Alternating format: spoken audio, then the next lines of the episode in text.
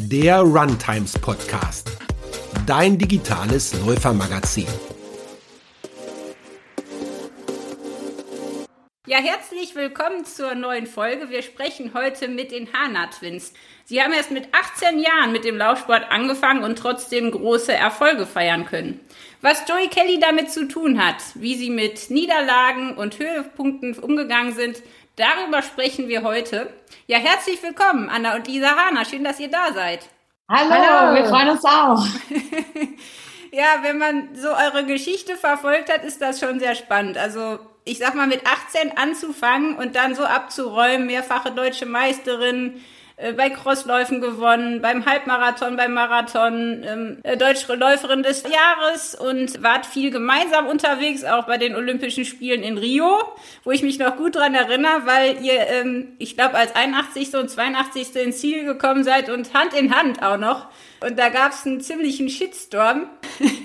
Darüber würde ich natürlich gern mit euch reden, aber Zuallererst einmal, äh, wie kam es dazu, dass ihr angefangen habt zu laufen und erst mit 18?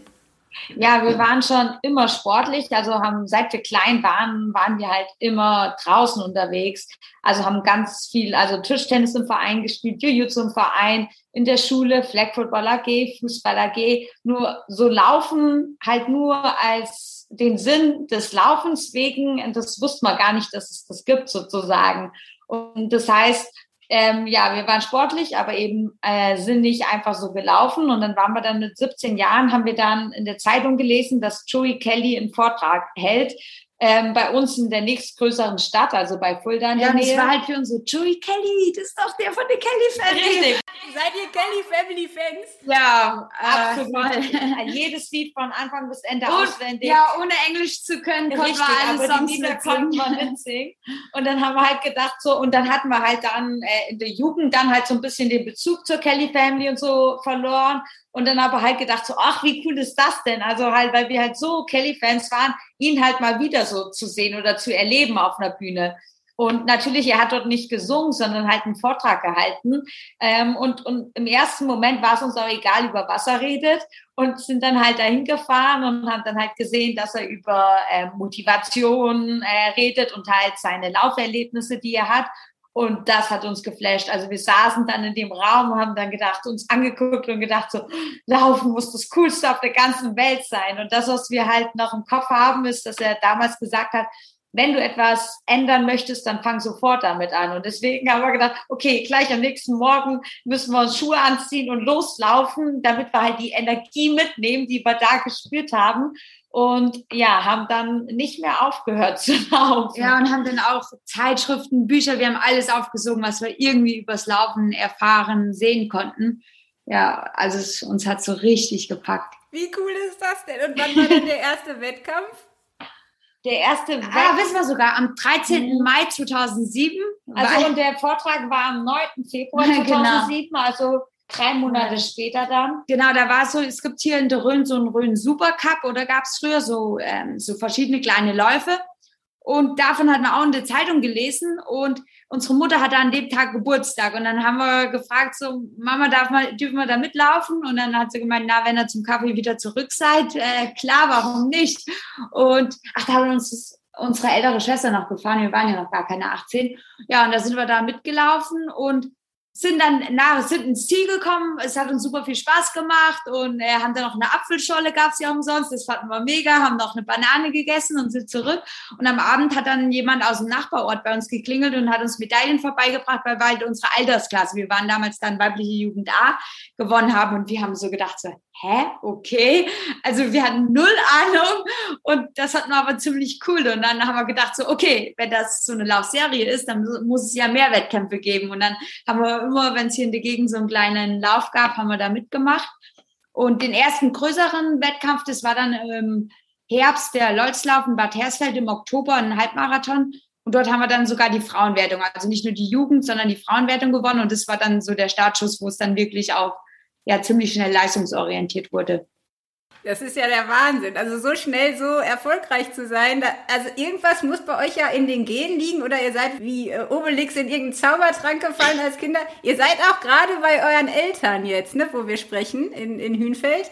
Äh, was haben die denn damit zu tun oder wie geht das, dass ihr so leistungsfähig geworden seid? Ja, ich glaube zum einen halt die Freude am Sport und der Bewegung. Also das ist halt äh, in unserer Familie macht niemand das irgendwie leistungssportmäßig, aber halt Bewegung oder so ist halt immer ein großes Thema. Dadurch, dass wir halt am Bauernhof groß geworden sind, war man halt immer draußen und hat dann halt entweder, auch wenn es dann halt irgendwie am Feld war, Kartoffel lesen oder so, aber halt man ist, hat halt immer was körperlich gemacht.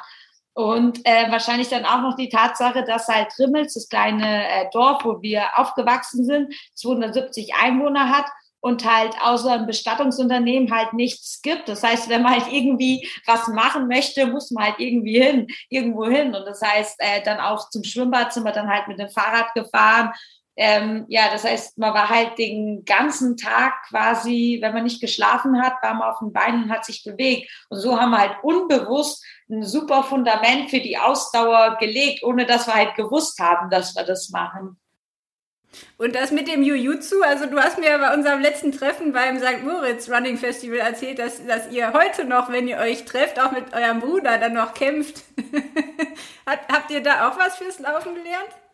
Ja, auf jeden Fall. Also ich glaube, zum einen, wir sind schon bekannt dafür, dass wir eine sehr gute Stabilität im Körper haben. Also wir lieben Kräftigungsübungen. Äh, ja, ich glaube, wir können bestimmt tausend verschiedene sagen für die einzelnen Muskelgruppen. Und das war halt immer Teil des Trainings. Krafttraining, dann Stretching und auch Koordination, also so Hand-Augen-Koordination und halt auch irgendwie vielleicht auch einen anderen Umgang mit dem Schmerz, weil ähm, das gehört halt irgendwie, also beim Jiu-Jitsu gibt's halt auch dann so Fighting, wo, was so eine Art von Boxen ist und dass man den Schmerz halt nicht irgendwie als was Schlimmes wahrnimmt, sondern als Teil des Prozesses oder des Trainings und und jetzt im Traillauf natürlich äh, besonders, dass es mir geholfen hat, richtig zu fallen. Ja, oh ja. Also das ist halt ein Riesenvorteil, dass man halt weiß, okay, falls ich fall und es passiert im Traillaufen halt normal immer mal, dass ich das weiß. Das passiert mir auf der Straße. Das passiert auch nicht auf der Straße im Training. genau, dass man aber weiß, wie man halt richtig abrollt, also dass man stürzen kann, ohne sich zu verletzen. Und es gibt einem halt ein Selbstvertrauen, dass man dann vielleicht noch einen Tick irgendwie freier laufen kann, weil man weiß, okay, selbst wenn ich jetzt fall, passiert nichts. Also es sind ein paar Schürfwunden, aber das ist ja dann völlig in Ordnung. Ja, ja, ich finde das sehr interessant, weil ich habe ehrlich gesagt bisher immer versucht, möglichst nicht hinzufallen. Ne? Also äh, schnell den nächsten Schritt machen, damit man irgendwie nicht fällt. Aber so dieses, wenn ich falle, dann falle ich halt richtig. genau. Hast du mir auch mal gesagt. Äh, wie, wie fällt man denn jetzt richtig? Also, weil man hat ja meistens die Hände kaputt oder die Knie oder genau. ähm, also wie falle ich denn im, im Idealfall richtig? Nach Jujutsu-Art. Genau, wie man nicht fallen sollte. Also die meisten stützen sich erstmal mit den Händen ab. Da ist das Problem halt, wenn man halt richtig Schwung hat, dass es dann äh, Gefahr ist, dass man halt das Handgelenk sich verstaucht.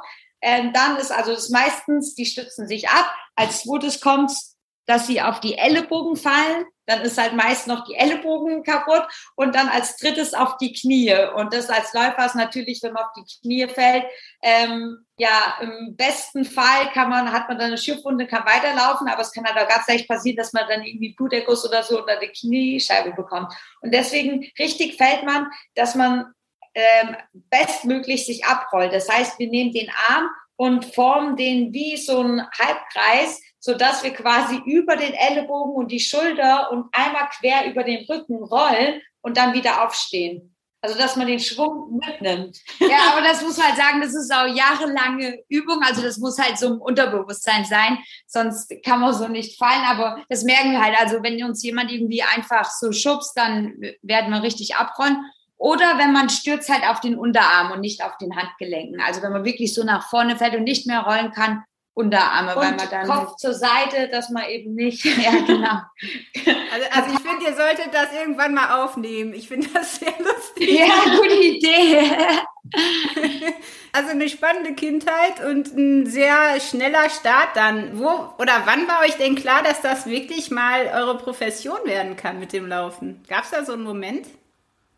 Hm, wahrscheinlich 2012 mal in London oder Also wir, ähm, Anna ist zu zwölf im Frühjahr ihren ersten Marathon gelaufen in Düsseldorf und hat da um 14 Sekunden die Olympianorm für London verpasst und wurde halt nicht mitgenommen.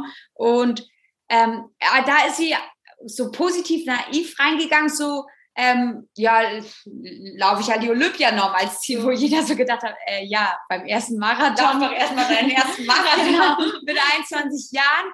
Ähm, aber sie hat es ja fast geschafft gehabt und ähm, Adidas, unser äh, Partner, fand das damals dann so schade oder traurig, dass äh, ja sie nicht mitgenommen wurde, dass sie gesagt haben, hey, ihr zwei, wir laden euch zur Eröffnungsfeier als Gäste ein, ihr könnt das miterleben. Und dann saßen wir halt im Stadion, wo die ganzen Nationen eingelaufen sind.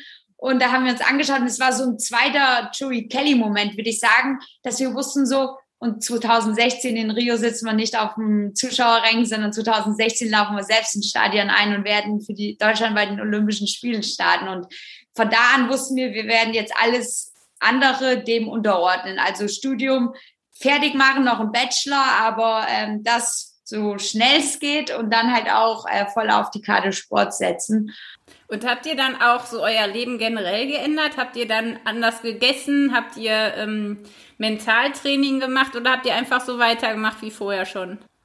Ja, schon nochmal mm, fokussierter, würde ich sagen. Also das ist halt, wenn irgendeine Entscheidung anstand, haben wir das immer gespiegelt mit, ähm, ist, erhöht das die Chance, dass wir zu den Olympischen Spielen nach Rio kommen? Und wenn die Antwort ja war, haben wir es gemacht. Und wenn die Antwort nein war, haben wir es nicht gemacht. Und deswegen hatten wir jetzt, glaube ich, im positiven Sinne auch nie das Gefühl, dass wir auf irgendwas verzichten, weil es hat sich nie nach Verzicht angefühlt. Also wir haben dann schon ähm, auch sehr stark darauf geachtet, dass wir halt früh ins Bett gehen und halt ausreichend Schlaf, gesunde Ernährung. Und aber es war nie so, dass wir das Gefühl hatten, so, ah, die anderen gehen jetzt feiern und wir können nicht feiern oder so, weil es war immer für uns das Gefühl, äh, wir machen alles, um zu den Olympischen Spielen zu kommen. Also es war halt immer so ein positiver Antrieb und nicht ein Gefühl von, ähm, ja, was verzichten, was nicht haben und ja, und dazu kann man sagen, dass wir zu zwölf Jahre umgezogen sind dann. Also wir haben in Mainz studiert und dann haben wir uns gedacht, okay, wo wollen wir trainieren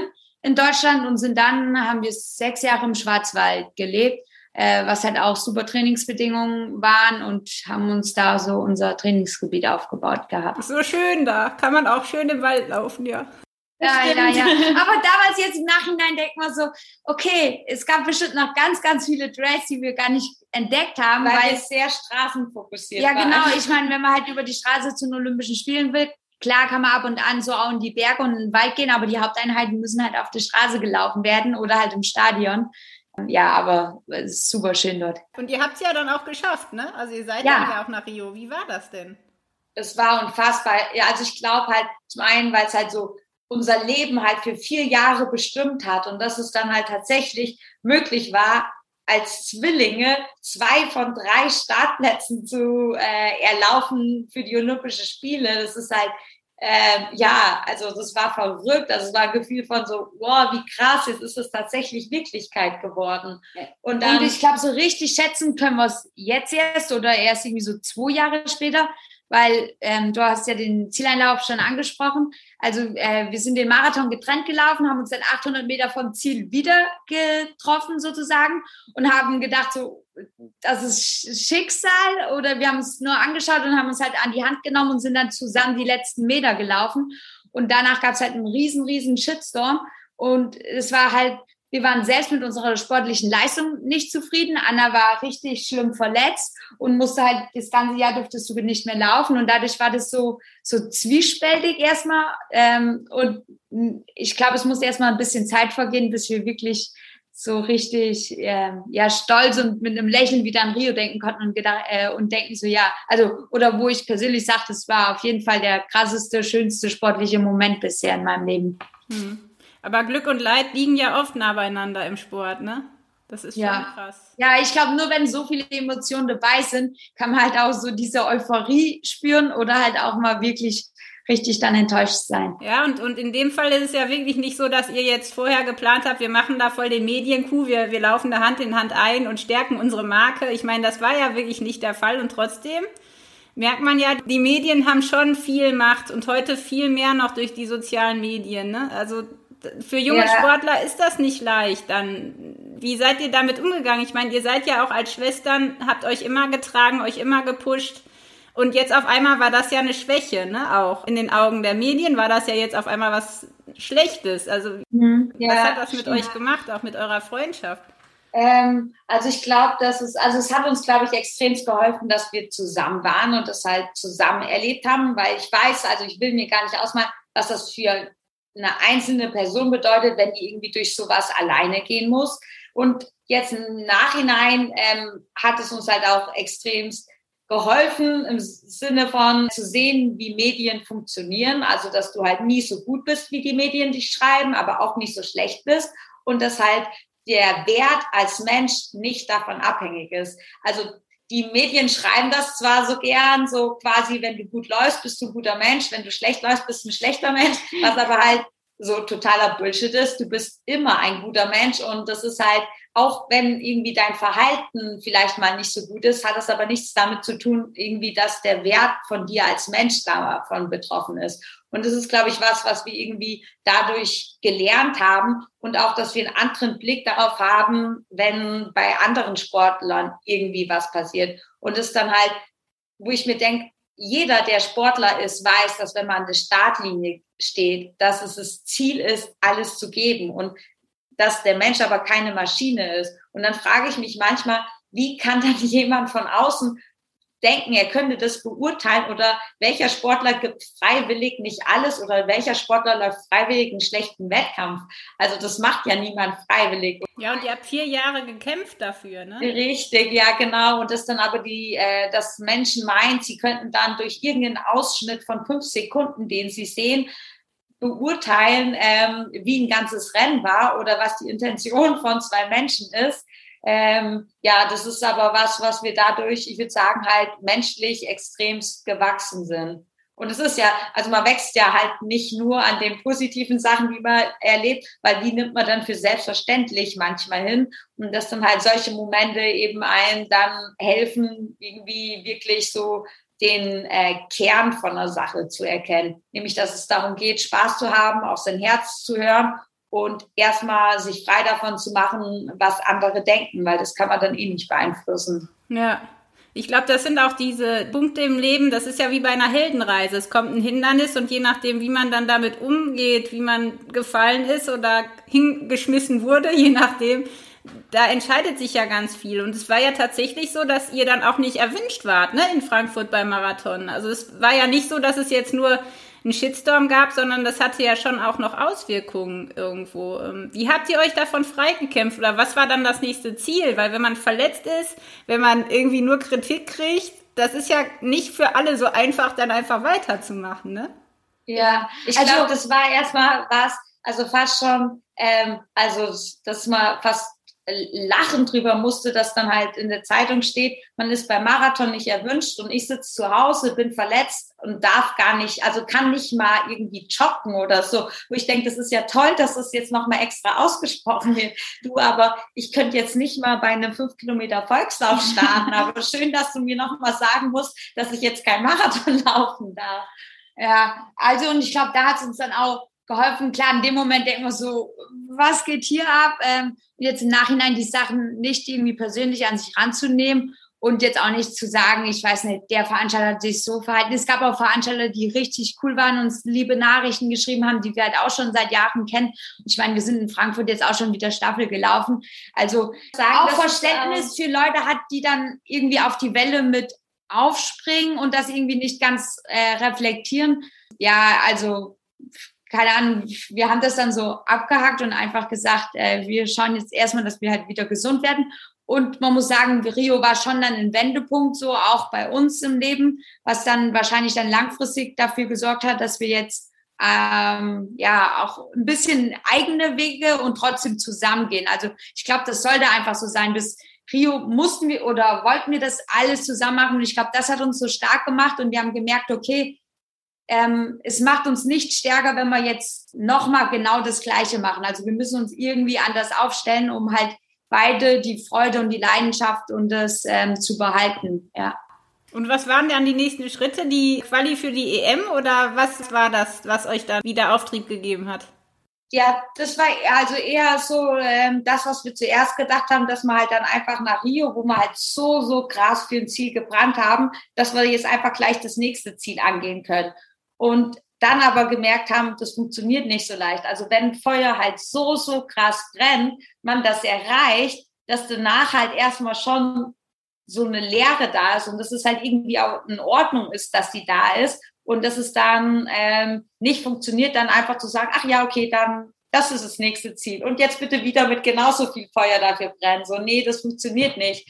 Und ja, deswegen war, glaube ich, dann erstmal so der Prozess, halt sich zu finden und dann halt festzustellen, okay, wie wollen wir uns aufstellen, wie lang wollen wir noch äh, laufen, ist Laufen noch genau das, was uns so begeistert, weil das war auch was, was wir dann auch in Frage gestellt haben. Also wo wir da nicht wussten, wird das Laufen gerade zu viel durch den halt Druck der Medien oder halt so, wie die mit unserem Zieleinlauf umgegangen sind oder ist vielleicht aber bei uns das Feuer jetzt gar nicht mehr so da? Und es war dann halt auch ein Prozess, wo wir dann aber dann gemerkt haben, so, nee, Laufen ist genau das, was wir machen wollen, dafür brennen wir. Und jetzt stellen wir uns so auf, dass wir eben langfristig eben auch ähm, noch viele Jahre laufen können.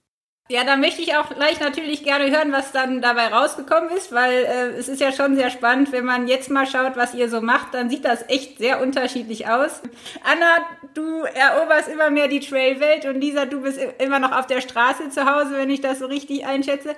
Aber jetzt nochmal zu den Highlights oder Herausforderungen. Was würdet ihr denn sagen, jetzt im Nachhinein, war denn die größte Freude oder der schönste Moment und der schwierigste Moment? War das Rio oder war das noch was anderes? Äh, beides war Rio. ja, definitiv, ja, ja. Interessant.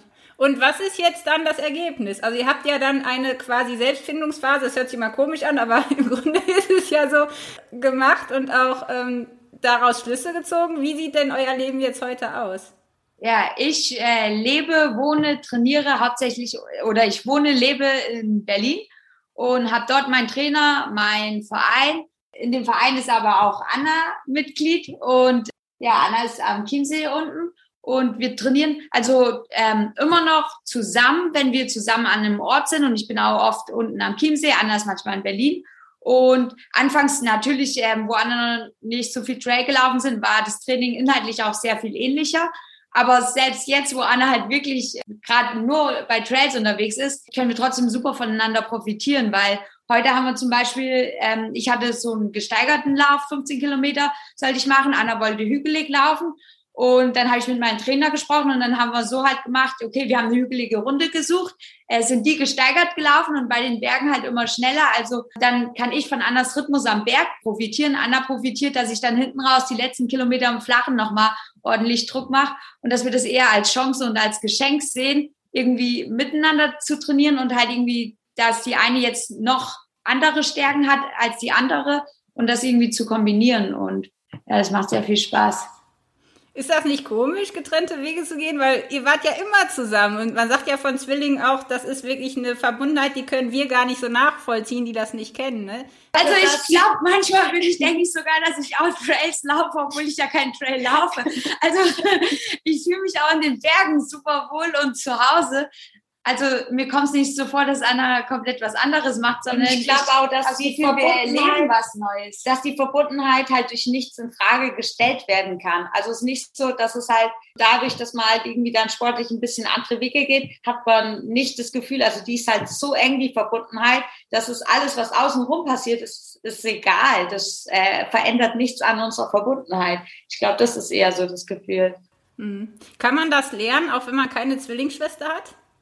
Ich glaube, es ist ein bisschen, also zwei Sachen ähnlich. Also ich glaube halt insgesamt so eine Beziehung einfach, wenn man so ein Familienmensch ist, dass man spürt, dass zur Familie auch ähm, egal wie man sich versteht und so, aber dass halt äh, irgendwie Familie immer Familie bleibt und dass man zur Familie immer zurückkehren kann. Und dann halt für Menschen, die gläubig sind, stelle ich mir das auch ähnlich vor, halt zu wissen, dass es halt immer äh, dass man immer jemanden hat, der für einen da ist, da ja, der einen nicht bewertet, ähm, ja, so in die Richtung. Also halt irgendwie so eine ganz, ganz innere, enge Verbindung, die, die nicht in Frage gestellt wird, die halt einfach da ist. Ja, voll, weil man halt weiß, okay, egal was passiert, ähm, darauf kann ich vertrauen. Und es gibt einem halt schon äh, irgendwie äh, ja Leichtigkeit, auch wenn es gut läuft, weil man halt irgendwie nicht Angst davor hat, dass es irgendwie auch mal schlechter laufen könnte, weil man halt weiß, okay, ich habe immer was, äh, was halt dann trotzdem für mich da ist. Ja, und es gibt halt keine Entscheidung, also die ich treffe, wo ich denke, hm, ist es für Anna auch gut, sondern irgendwie wir erwarten beide voneinander, dass jeder die Entscheidung trifft, die einen selbst gerade glücklich macht, weil sonst funktioniert es nicht. Also wir würden nie eine Entscheidung nur für die andere treffen, sondern ähm, die, die sich für einen selbst richtig anfühlt und dann fühlt es sich auch für uns beide gut an, weil anders funktioniert es, glaube ich. Das, nicht. das ist ja quasi fast ein Beziehungsratgeber.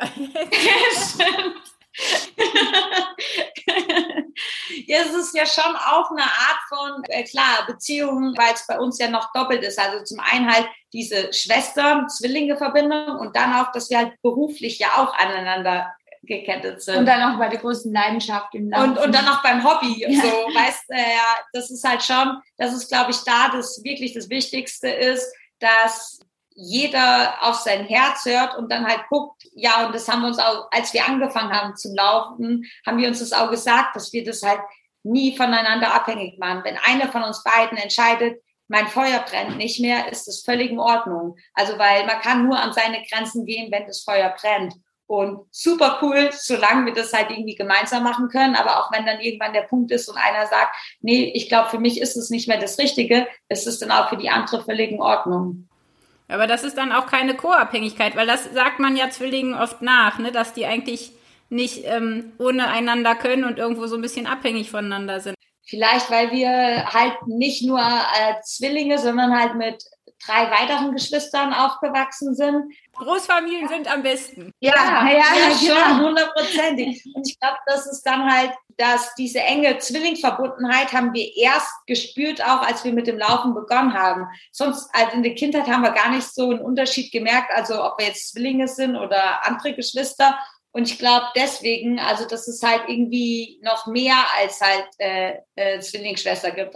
Ja, also und ich glaube, man sieht auch, dass es uns, dass wir uns so wohlfühlen, an verschiedenen Orten zu sein und trotzdem irgendwie nicht weit entfernt fühlen, obwohl es ja deutschlandweit kann man sich fast keine anderen Orte raussuchen. Hättest noch nach Hamburg ziehen Ja, ich hätte nach Hamburg oder nach Kiel hochziehen können, aber ich meine, Berlin und Chiemsee ist halt schon sehr weit auseinander. Ähm, aber so hat jede ihre Freiheiten und wir fühlen uns trotzdem halt immer nur so ein Wimmernschlag voneinander entfernt. Ja. Mhm. Wie sieht denn das Training jetzt heute aus? Also wie trainiert ihr so in der Woche? Ähm, wie kann man sich das vorstellen? Ja, mache ich kurz, weil meins ist, glaube ich, struktur, also was heißt strukturierter? Also ich glaube, Straßenlauf ist schon immer noch mehr nach Schema und die Trailläufer, da wird's halt auch mal eine längere Tour als geplant, als ursprünglich geplant. Ähm, ja, ich laufe einen Lauf die Woche, würde ich sagen, sehr crossig auch, also eher so ein bisschen trailig, aber ansonsten alles auf der Straße.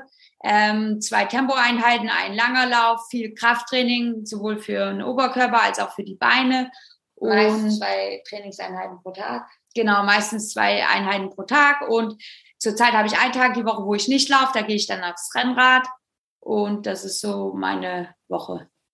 Und ja, ich ähm, habe auch weiterhin noch äh, auch flache Läufe und auch Intervalle im Flachen. Und aber halt trotzdem bin ich halt jetzt deutlich mehr in den Bergen unterwegs. Und halt auch, dass halt sonst, wo ich dann halt irgendwie, wenn ich nachmittags locker hatte, ähm, und dann irgendwie halt locker gelaufen bin, kann es auch jetzt passieren, dass halt statt locker laufen halt irgendwie ähm, drei Stunden halt gewandert wird. Und das äh, ist halt was, was mir dann auch halt extrem gut gefällt, was halt bedeutet halt Zeit in den Bergen äh, zu verbringen. Also das ist halt der Umfang jetzt mh, hm, definitiv nicht weniger geworden ist und sich aber halt der Schwerpunkt einfach ein bisschen in die Berge verlegt hat.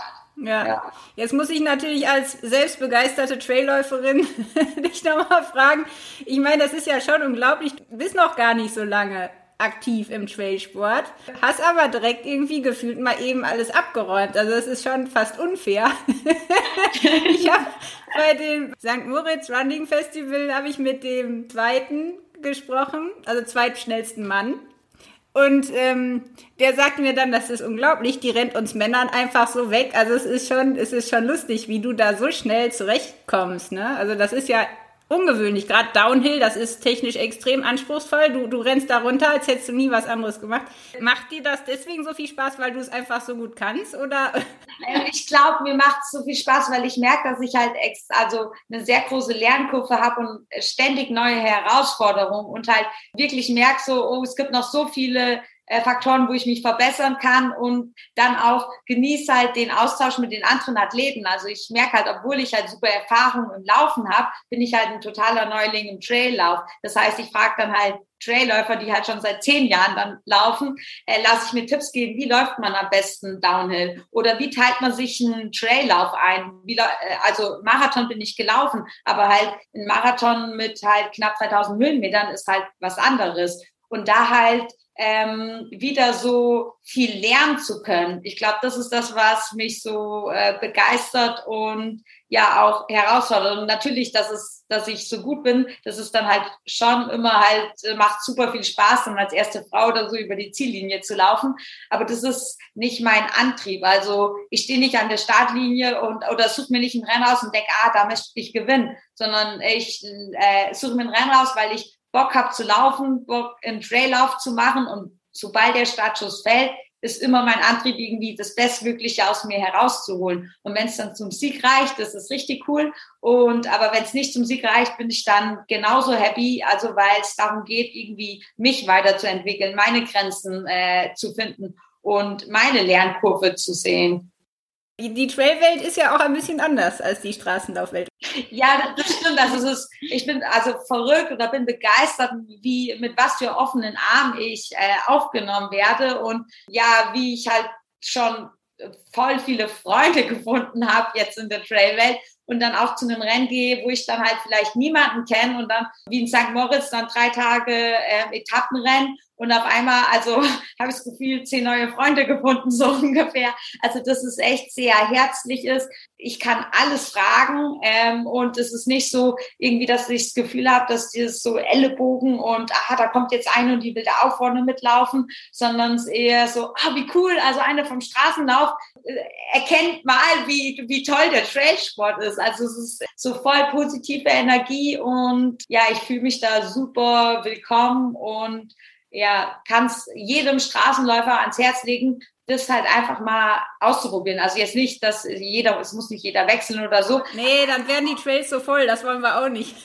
Das stimmt, genau, aber halt vielleicht einfach mal so das Blickfeld ein bisschen zu öffnen und halt einfach zu sehen, hey, das ist halt auch eine coole Disziplin im Laufsport. So, Lisa, nach dieser Liebeserklärung an das Trailrunning, wie kommst du, dass du noch auf der Straße bist?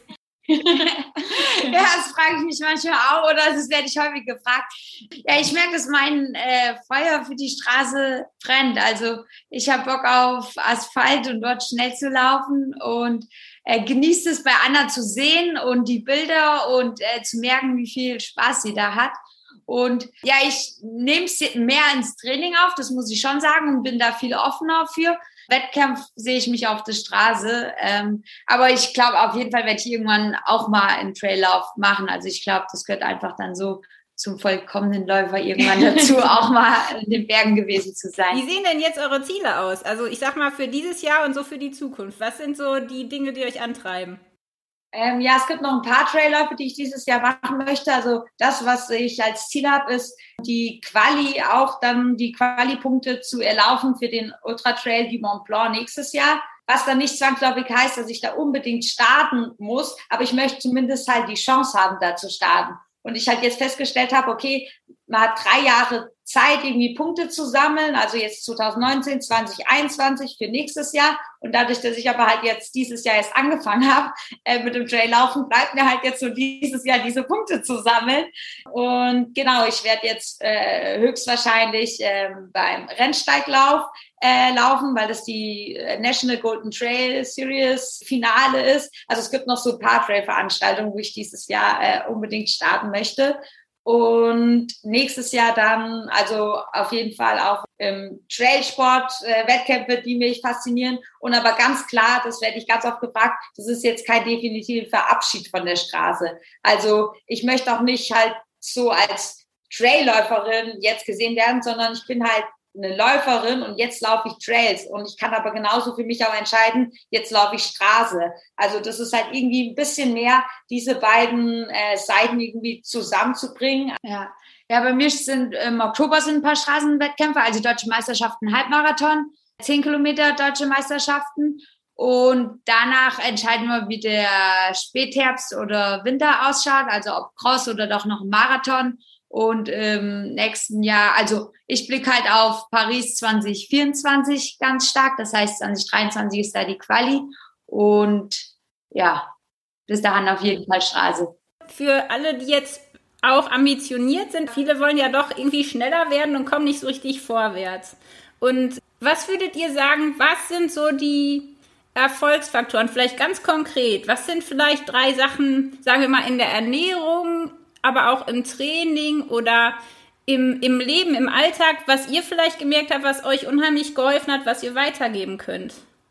Im Training würde ich erster Punkt sagen, Freude am Laufen. Also das ist halt, das Training muss Spaß machen, man muss sich dran erfreuen. Und das heißt nicht, dass es halt nur locker laufen ist, aber auch schnelles Laufen kann Spaß machen, wenn man eben Abwechslung reinbringt und eben das Training steuert. Das heißt, locker laufen, schnell laufen und nicht immer quasi äh, so fast am Anschlag laufen. Das machen viele falsch, dass sie halt immer einen Tick zu schnell laufen. Das führt dann ja, die laufen nicht schnell genug und nie langsam genug. Ja, also genau. Immer also, so eine verwischende Mittellinie. Und ja, deswegen halt äh, genau das äh, Training dass es Training Spaß macht, würde ich sagen. Das ist ein äh, sehr, sehr wichtiger Punkt, um sich weiterzuentwickeln und besser zu werden. Ja, neue Reize im Training setzen. Also einfach mal, wenn es einen Hügel gibt, vielleicht nach dem Dauerlauf äh, fünfmal oder zehnmal den Hügel hochlaufen, je nachdem, wie lange er ist, dass der Körper halt auch immer wieder gefordert wird und dass man halt nicht die gleiche Runde immer in der gleichen Geschwindigkeit läuft.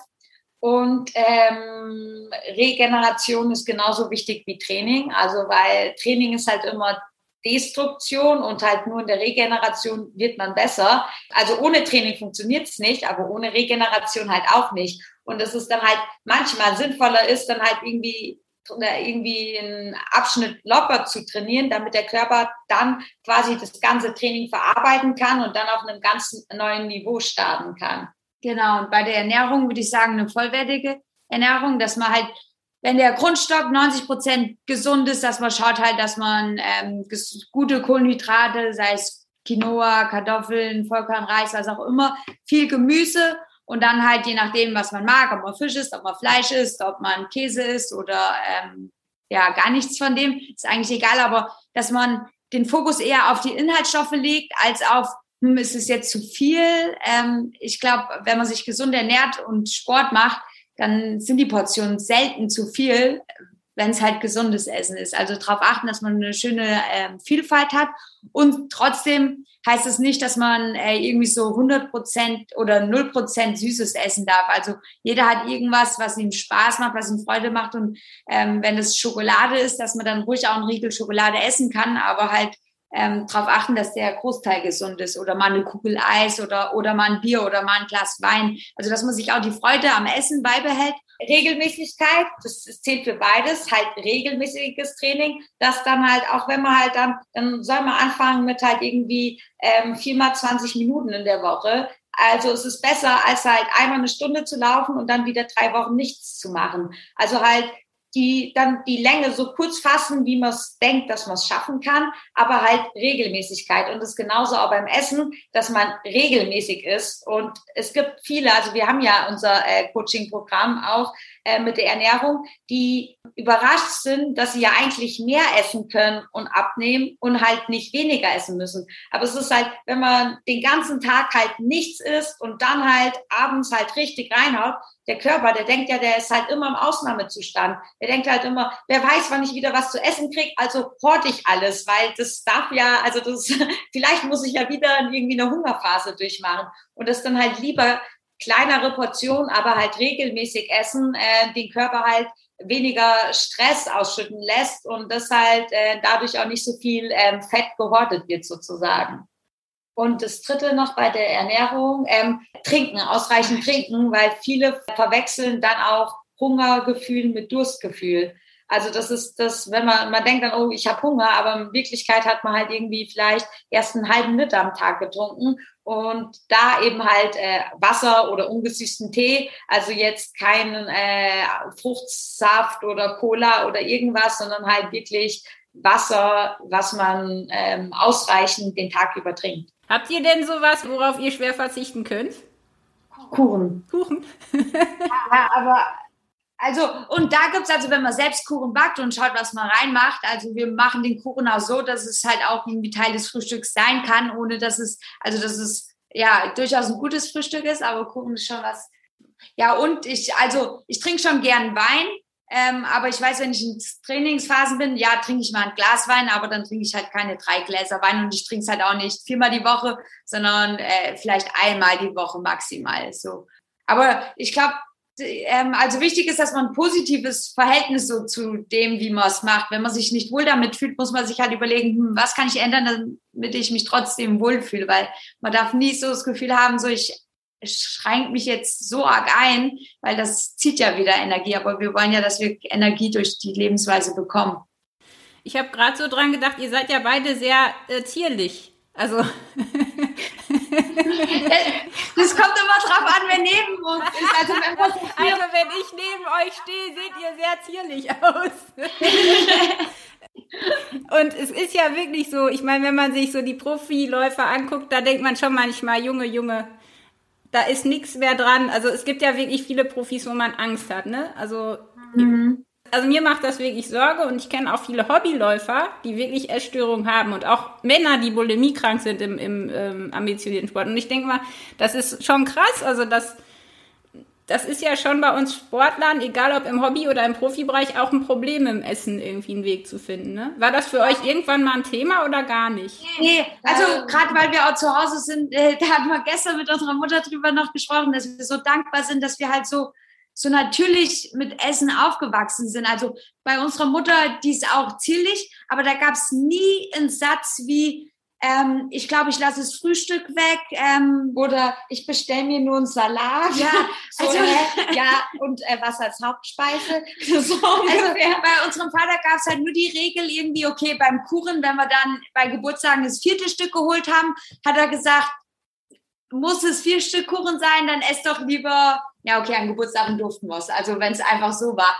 Oder wir durften halt nicht wir dürf, hätten keine Süßigkeiten essen dürfen, wenn wir nicht ordentlich zu Mittag gegessen haben. Also die haben einfach immer ähm, darauf acht gegeben, dass wir halt ordentlich essen und dann durften wir auch immer Süßigkeiten essen. Und dann hat man es halt automatisch irgendwie ja ähm, nicht übertrieben, weil man hat ja schon ganz normal gegessen gehabt. Und das ist auch was, ja, äh, wo wir gerne anderen äh, Läuferinnen, wenn die uns schreiben oder auch Läufern äh, helfen, so ein normales Verhältnis zum Essen zu bekommen. Also weil das es soll wirklich Energie geben, Spaß machen und und ich glaube halt auch vor allem für Frauen halt extrem wichtig ist. Also dass dann halt Frauen, die dann halt irgendwie, weil sie eben so ein geringes Körperfett haben und sich nicht richtig ernähren, dann vielleicht halt irgendwie seit Jahren ihre Periode nicht bekommen. Ich denke, ey, das ist halt ein krass wichtiges Thema, weil du bist halt vielleicht jetzt in deinen jungen Jahren, keine Ahnung, wie lange bist du Sportlerin oder machst Leistungssport und aber irgendwann willst du vielleicht mal eine Familie gründen. Du weißt gar nicht, was du deinem Körper antust. Und das ist da auch die Schwierigkeit ist, weil es halt sehr, sehr viele männliche Trainer gibt oder Männer in dem Bereich sind. Und ich glaube, die das halt ähm, nicht so den Fokus darauf haben können oder halt es denen schwerfällt, irgendwie das nachzufühlen, was das für eine Frau bedeutet oder Frauen mit so einem Thema nochmal ganz anders umgehen. Und trotzdem auch merken, dass es halt wichtig ist, dass das Thema insgesamt eine größere Öffentlichkeit bekommt. Ja, man redet ja auch nicht über das Training mit dem Zyklus. Ne? Ich hatte das jetzt mit ein paar Triathleten. Das, das ist echt witzig. Also das, eigentlich ist das das Normalste von der Welt. Eine Freundin von mir, mit der ich öfter äh, auch Rennen laufe, die hat immer ihre Tage, wenn die ein Rennen macht. Immer. das ist ja bitter. Genau, also das muss ja aber auch nichts Schlechtes sein, weil manche oder gerade Ausdauerathleten fühlen sich ja eigentlich von der Ausdauer oft besser. Es ist halt ein bisschen unangenehm, aber dass man da auch so ein natürliches Verhältnis dazu hat und einfach auf seinen Körper hört. Also kann ich gerade trainieren und wenn man sich halt gerade unwohl fühlt oder auch Krämpfe hat, da kann man halt auch wieder viel über die Ernährung machen. Also das hängt halt alles miteinander zusammen, über die Atmung, Meditation, innere Einstellung. Ja, für alles gibt es irgendwie eine Lösung so und das nicht als Problem sieht, sondern einfach, okay, das ist halt Teil von mir. Ähm, wie gehe ich damit und um? Und halt darüber sprechen äh, und halt äh, fragen. Es gibt Leute, die einen da unterstützen können und nicht denken, dass es halt, dass das jeder Sportler für sich selbst mit sich ausmachen muss. Ja, ich könnte natürlich noch ewig mit euch weiterreden. Vielleicht ganz zum Schluss, was ist eine Sache, die ihr weitergeben würdet gern an junge Sportler, die ihr vielleicht entweder falsch gemacht habt lange oder die euch einfach wichtig ist? Äh, fragt, fragt Leute, fragt Erfahrene, holt euch Rat. Wenn ihr wirklich interessiert seid und Bock habt und was wissen wollt, also wir haben sie erlebt, dass dann jeder, also damals mit Sabrina Mockenhaupt, Jan Fitschen, Fat Czepinski, wir haben einfach geredet äh, mit erfahrenen Trainern, wir haben Fragen gestellt und uns äh, ja so irgendwie ja schon viele Tipps holen können und macht es einfach. Also habt Mut, Leute anzusprechen und hört auf euer Herz. Also das ist in sich reinfühlen und dann spürt man, was eine richtige Entscheidung für einen ist. Und dann halt, klar, sich auch immer von außen irgendwie, äh, kann man sich Meinung holen oder Leute fragen und so. Und aber halt nicht zu denken, ah, das wird von mir erwartet, deswegen muss ich das machen. Also wenn sich's gut anfühlt, ja, dann äh, go for it. Nur wenn du spürst, das fühlt sich für mich nicht gut an, dann sprech darüber und mach das nicht nur, weil du denkst, Leute erwarten das von dir, weil das ist dein Leben, das ist dein Ziel, das du hast und äh, auch du bist dann diejenige, die mit den Konsequenzen leben darf. Das ist doch mal ein Schlusswort. Also vielen Dank. Ja, wenn ihr mehr wissen wollt über die Hanat Fins, könnt ihr auch auf unsere Webseite gehen. Da gibt es einen Steckbrief über euch und auch einige Bilder. Und da findet ihr auch ganz viele Informationen noch, wo ihr zum Beispiel auch mit den Hanat Fins wahrscheinlich mal trainieren könnt oder zumindest Hilfe bekommen könnt, ne? weil ihr coacht ja auch. Genau. Ja, und ich wünsche euch natürlich weiterhin viel Freude bei dem, was ihr tut und auch Erfolg und dass ihr euch weiter so, ja, gegenseitig motiviert und andere auch motiviert. Das ist total klasse. Also vielen Dank. Ja, äh, danke dir für deine Fragen. Ja, das war echt, äh, hat sehr viel Spaß gemacht. Das war der Runtimes Podcast. Spannende Laufgeschichten, Trainingstipps und Workout-Videos gibt es auf unserer Webseite run-times.de oder in unserem YouTube-Kanal.